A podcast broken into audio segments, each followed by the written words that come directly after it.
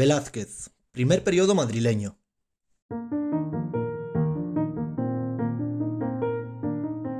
En 1623, Velázquez se convierte en pintor del rey Felipe IV. Este periodo se extiende hasta 1629, cuando el pintor realiza su primer viaje a Italia. Durante esta etapa destacan los retratos de la familia real, en los que es común ver pocos accesorios pintados.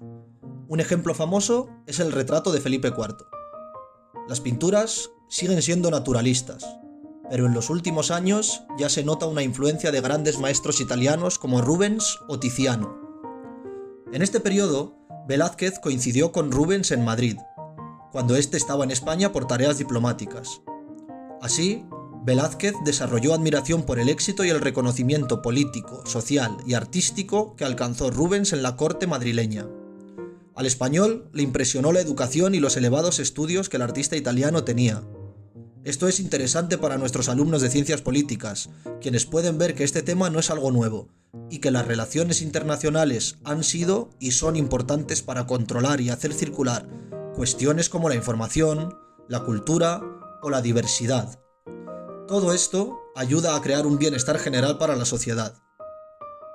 Velázquez conoce las obras de estos artistas bien a través de los cuadros que están en la colección real, bien a través de grabados que circulan por toda Europa y que reproducen otras de estas pinturas.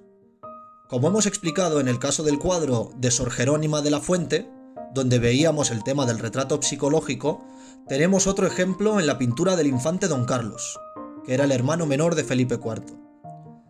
Este retrato es elegante y con pocos adornos. Las manos son detalles interesantes, con los que vemos cómo Velázquez retrata la personalidad del infante.